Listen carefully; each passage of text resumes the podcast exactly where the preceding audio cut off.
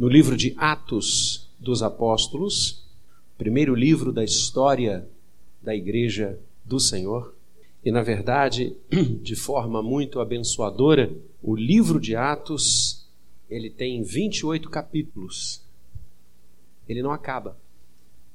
Você está lendo o livro de Atos, você navega pelos seus capítulos, versículos, e quando você chega ao final do verso 28, você diz: Ué, o que, que aconteceu? Acontece que a história da igreja continua a ser escrita. E ela continuará a ser escrita até aquele dia venturoso que o Senhor Jesus voltar para nos buscar. Hoje aqui, nesta manhã, nós estamos escrevendo a história da igreja do Senhor. Atos 20, nós vamos ler juntos o verso 28. Atos 20, 28. Em uníssono, assim diz a palavra de Deus: Atendei por vós e por todo o rebanho, sobre o qual o Espírito Santo vos constituiu bispos, para pastoreardes a igreja de Deus, a qual ele comprou com o seu próprio sangue. Amém. Queridos e amados irmãos, hoje é um dia muito especial uma manhã muito especial. Não apenas para o pastor da igreja, não apenas para o seu conselho, não apenas para cada um de nós que aqui estamos, mas para o reino de Deus. Não são todos os dias nem todos os momentos que nós temos o privilégio de participar da consagração de um novo pastor, da ordenação de um novo ministro. E hoje de manhã, quando eu chegava aqui, peço para diminuir um pouquinho o som. Obrigado. Quando eu chegava aqui hoje cedo, e quando encontrei com o nosso licenciado André, daqui a poucos minutos, reverendo André, nós nos abraçamos e eu fiquei um pouco mais do que o tempo normal, o abraçando, e falei algumas coisas com ele ali no coração, para fora, porque de fato é assim que nós todos nos sentimos hoje. Muito emocionados, muito felizes, a emoção boa, a emoção que nos agiganta, a emoção que nos faz andar, a emoção que nos faz voar, que nos faz sonhar com dias bons. Essa é a emoção que vem da parte do Senhor.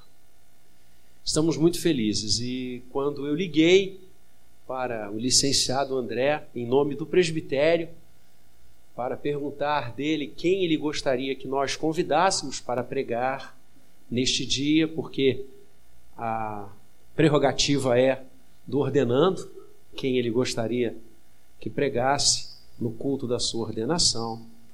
E ele me emocionou muito, dizendo: Reverendo, não há outro tem que ser o senhor.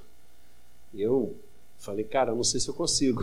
falei com ele, eu não sei se eu consigo. Se bem que tá, o coração está em dia, está tudo certinho, fiz alguns exames aí, está tudo jóia. Então, vou me aventurar a abraçar esse desafio que o meu querido irmão, meu filho na fé, meu filho de vocação, me dá.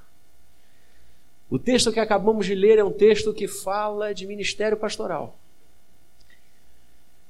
ele é trazido a nós por um grande pastor, por um homem que, após o seu encontro com Jesus, numa estrada poerenta que o levaria à cidade de Damasco, quando o Senhor o destrona, não apenas do cavalo, mas do seu próprio eu e das suas próprias convicções equivocadas, porque Saulo, então Saulo de Tarso, cria que estava perseguindo a igreja de Deus, a igreja de Cristo, como uma coisa certa.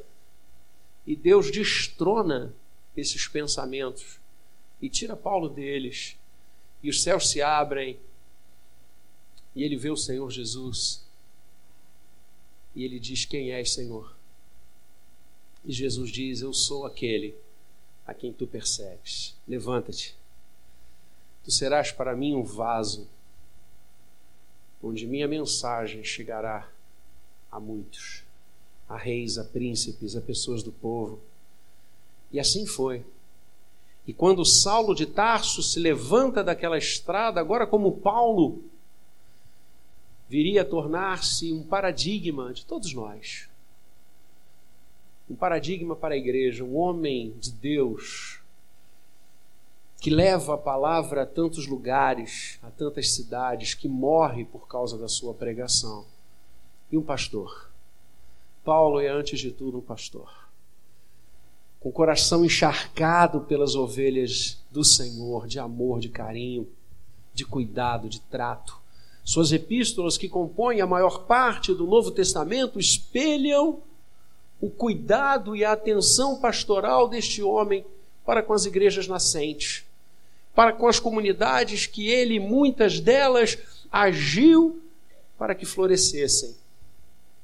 E este capítulo 20, eu tenho falado isso de forma diuturna, esse capítulo 20 de Atos é uma obra de arte para todos que almejam a melhor obra do mundo, quer ser pastor. Atos 20 é a última vez no livro de Atos que Lucas dá voz a Paulo. A partir daqui, o apóstolo falará sim, mas sempre em sua defesa, perante autoridades e tribunais. O momento que ele fala à igreja é Atos 20, o último momento antes de sua morte. O que levou alguns exegetas a dizerem que Atos 20 é o canto do cisne do apóstolo Paulo. Por isso é tão lindo ir a esse capítulo com a alma pastoral. Ele chega em Mileto, no caminho, no caminho à sua prisão, mais uma. E ali em Mileto ele manda chamar os presbíteros de Éfeso. Na época, os presbíteros, pastores, bispos eram apenas títulos de funções e não de hierarquia como a igreja presbiteriana resgata muito bem esse modelo bíblico. Não há hierarquia entre nós. Somos todos, como Calvino dizia, pastor de pastores. E ele, chama, ele manda chamar os líderes da igreja de Éfeso. Ele havia ficado em Éfeso um tempo significativo do seu ministério. Paulo ficava muito pouco tempo nas cidades. Ele não tinha como permanecer dias a dias. Ele é, era um missionário, ele andava e pregava cumprindo o indo de Jesus.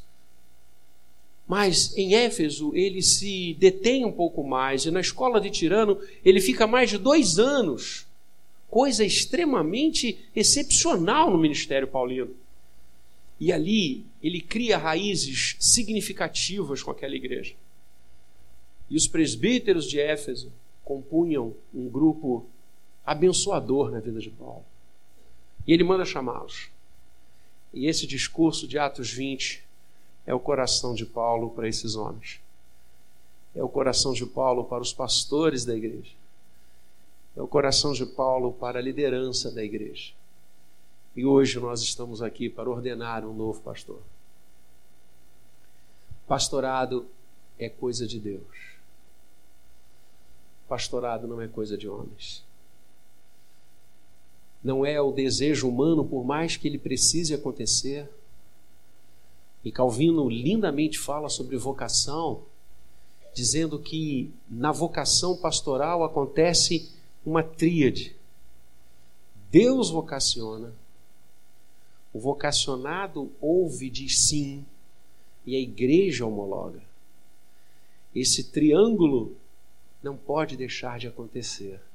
Deus vocacionado e igreja. Não há vocação que a igreja não chancele. Não há chamado que possa ser recusado. E Deus é que está por trás de todas as coisas, como o protagonista que Ele é sempre. E Paulo diz o que? Para os pastores da igreja do Senhor. Para aquele que será ordenado nesta manhã. A primeira fala do apóstolo é no atendimento. Atendei. É uma ordem. O pastor é chamado para atender. E o grego aqui significa cuidar. zelar, agir de forma intensa visando um objetivo. Não é um atendimento na perspectiva de ver a planta crescer, mas é de ir lá e colocar a semente. É fazer, é realizar. E Paulo está sugerindo e nos exortando, como líderes da sua igreja, pastores do seu rebanho e futuro pastor, a cuidar e atender de quem? E vejam que coisa interessante: a primeira coisa que Paulo diz é: atendei por vós, cuidai de vós, prestem atenção na vida de vocês, atendei por vós e por todo o rebanho. Calvino, comentando esse versículo, vai dizer que o pastor é chamado a pastorear primeiro a si, para que então ele tenha autoridade e legitimidade dada pelos céus para pastorear e cuidar do rebanho. Pastor que não cuida de si não tem como cuidar do rebanho nem de ninguém. Por isso a fala paulina é tão concreta: atendei por vós como está a nossa vida como pastores. Que cuidado temos tido conosco. E aí você pode pensar numa pleia de diárias. O cuidado da nossa vida espiritual, o cuidado da nossa vida sentimental, o cuidado da nossa vida financeira, o cuidado de todas as áreas. A visão é esta. André, meu querido, cuide de você. Preste atenção em você. Não se descuide de você, não se perca. É isso que Paulo estava falando aos pastores de Éfeso. Porque se um de nós se perder, o rebanho se perderá. Se um de nós não cuidar de si, como cuidará do outro? Essa é a fala primeira. E no que tange ao cuidado do rebanho, é linda a expressão todo o rebanho. No grego, panti, totalidade. Olha que lindo. Eu creio nisto aqui. Eu creio na Escritura. Por isso, eu até consigo enxergar ministérios pastorais com ênfases. Consigo enxergar. Há colegas, há ministros, há pastores que têm ênfases em seus ministérios. ênfase no trabalho da mocidade, ênfase no trabalho dos adolescentes, ênfase no trabalho social, ênfase no trabalho teológico. Eu consigo vislumbrar, mas são ênfases. Porque todos nós somos chamados a cuidar de todo o rebanho. Ah, não, eu só cuido dos jovens. Não existe isso! Não, eu só cuido das áreas sociais. Não existe isso! Eu só cuido da administração do púlpito. Não existe isso! Nós somos chamados para cuidar de todo, e todo é todo. As crianças, os recém-nascidos, os adolescentes, os jovens, os adultos, os idosos, quem está doente, quem está sadio, quem é pobre, quem tem dinheiro, quem fala vários idiomas, quem não sabe ler e escrever, todo o rebanho é nosso cuidado. André, Deus o está chamando e nesta manhã, por mãos desse presbitério, consagrando você ao trabalho de todo o rebanho. Se é ovelha do Senhor, é cuidado nosso. se faz parte da igreja do Senhor, é cuidado nosso. Todo o rebanho. Mas por que somos chamados para cuidar de nós e do rebanho? Por que temos que zelar pela nossa vida e por todo o rebanho? Porque essa foi a tarefa que o Senhor nos deu. Essa é a vida que o Senhor escolheu para nós. E não há nada melhor para ser feito nesse mundo.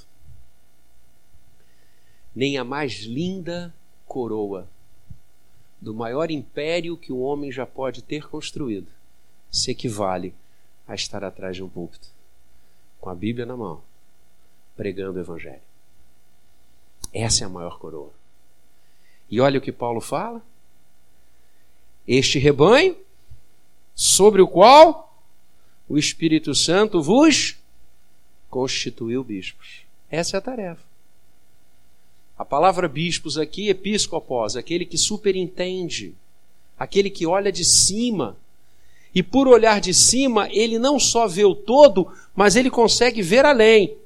Lembrando aquilo que eu explicava, que até mais ou menos o meio do segundo século você não tinha essas divisões estratificadas que vão se tornar tão engessadas na Idade Média de bispos, pastores. Isso não existe no primeiro século e no segundo. Então, pastores, presbíteros, bispos, sinônimos, são funções e ênfases. Paulo está dizendo que o Espírito Santo nos constituiu pastores do rebanho, sobre o qual atendei por vós e por todo o rebanho, sobre o qual o Espírito Santo vos constituiu pastores vos constituiu bispos, vos constituiu ministros. É isso. Essa constituição, essa escolha e essa colocação foi feita pelo Espírito Santo. E queridos, não há como não falar sobre isso. O verbo no grego que Paulo usa traduzido aqui nas nossas Bíblias por constituir, é o mesmo verbo que ele usa quando ele escreve em Efésios, quando ele escreve aos Romanos, para falar da linda doutrina da eleição e da predestinação. Paulo está dizendo que o Espírito Santo nos constituiu pastores do rebanho antes da fundação do mundo a ênfase que ele está dando aos presbíteros de Éfeso que estão ali com ele, e eles, aqueles homens, representam a liderança da igreja, os pastores da igreja, o que ele está dizendo é: vocês foram escolhidos não porque vocês são os mais inteligentes, os mais bonitos, os mais perfeitos, os mais eloquentes, vocês foram escolhidos porque o coração de Deus assim o quis. Pastorado é terreno que só Deus pisa. Vocação não é coisa dos homens, é coisa de Deus. É o Espírito Santo que nos vocaciona, é o Espírito Santo que nos chama, e este chamado é irrecusável. Como o próprio Paulo diz: não fui desobediente à visão celestial. Ah, meus amados, quando Deus chama uma vida, quando Deus convoca, quem enviarei? Quem há de ir por nós? Quando o chamado de Deus chega a um coração, a única coisa possível é dizer sim, eis-me aqui, envia-me a mim. É obra dele. Dar-vos-ei, pastores, segundo o meu coração.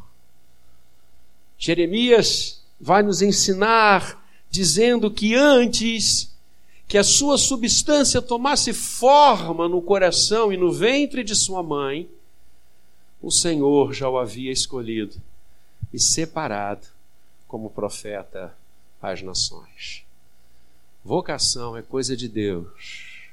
Por isso, aquele que é constituído sobre o rebanho como seu líder, como seu pastor, como seu presbítero, como seu bispo,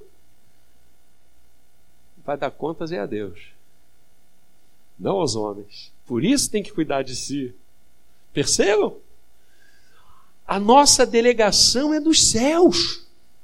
Caramba! Quem é competente para isso? Ninguém.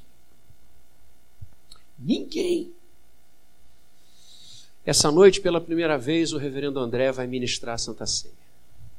Eu tenho mexido muito com ele. Eu já sou pastor há muitos anos, aliás, algumas décadas.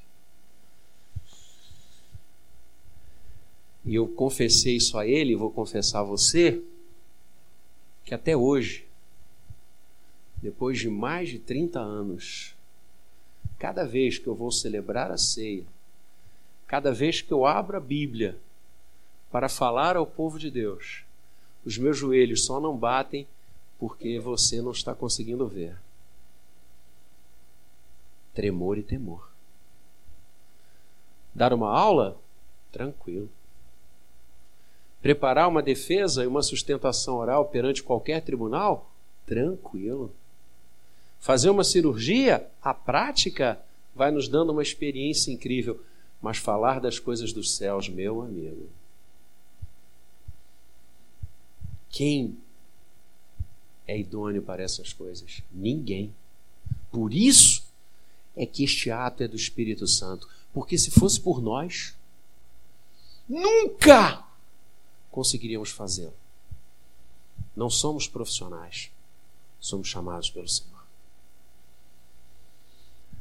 Há décadas eu estou no presbitério, em presbitérios. Décadas. Já ouvi o exame de dezenas e dezenas de corações que se sentiram vocacionados e se apresentam ao presbitério para irem aos seminários, estudarem e viver esse momento que o André está vivendo agora. E há uma hora que, por lei, pela constituição da igreja, o presbitério tem que fazer uma pergunta para o moço que está ali. O presbitério pergunta: O que levou você a desejar o ministério pastoral? É uma pergunta que a lei manda que nós façamos. E eu digo sempre que até hoje eu nunca disse não para alguém que tenha procurado presbitério com desejo de ir ao seminário. Nunca disse não. Mas eu vou dizer, se por acaso, algum dia, quando nós fizermos essa pergunta, o moço conseguir definir o porquê. Se algum dia alguém conseguir definir para mim como uma, uma métrica, como uma fórmula matemática ou química do que é o seu chamado, eu vou dizer não. Porque chamado não se explica.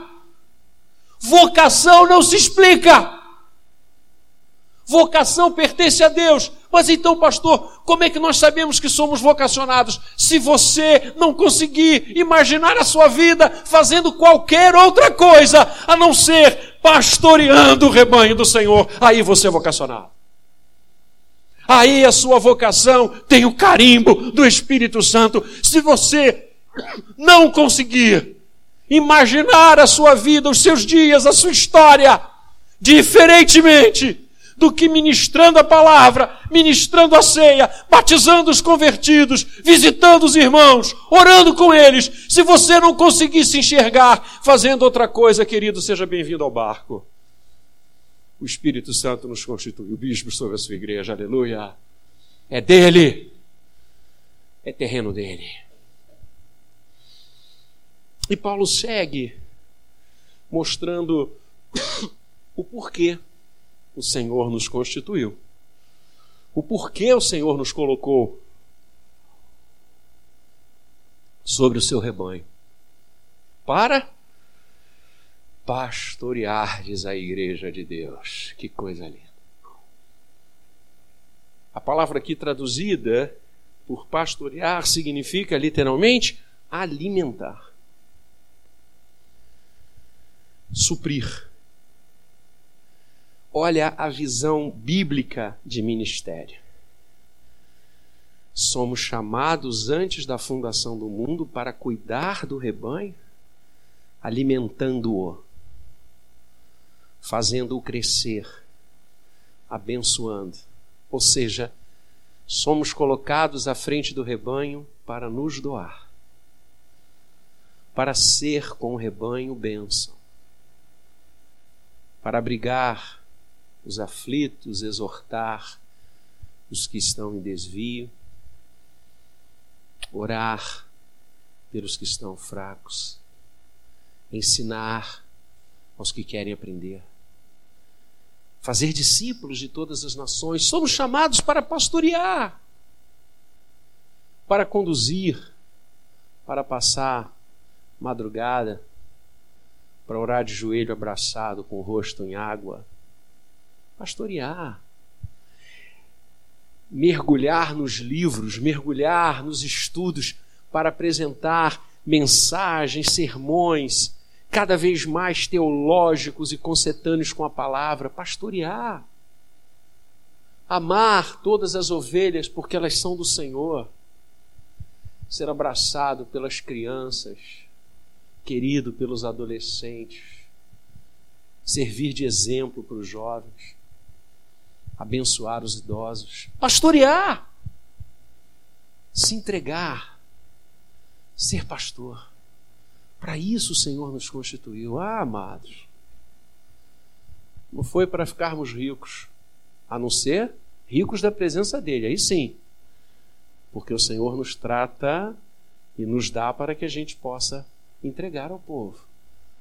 Mas quando hoje nós vemos, infelizmente e tristemente, tantas lideranças se locupetrando da igreja, se locupetrando do dinheiro da igreja, do prestígio da igreja, da influência da igreja. Quando nós vemos tantas pessoas usando a igreja como um trampolim para os seus objetivos sociais, políticos, profissionais. Caramba, a gente tem que ler Atos 20 e 28 o dia todo. Porque nós fomos colocados sobre o rebanho para pastoreá-lo.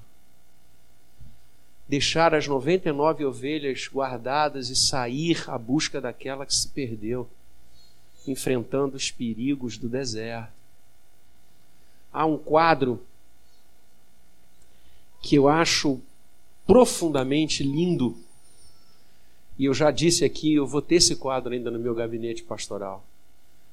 Retrata uma formação rochosa, muito íngreme, e uma ovelha caiu.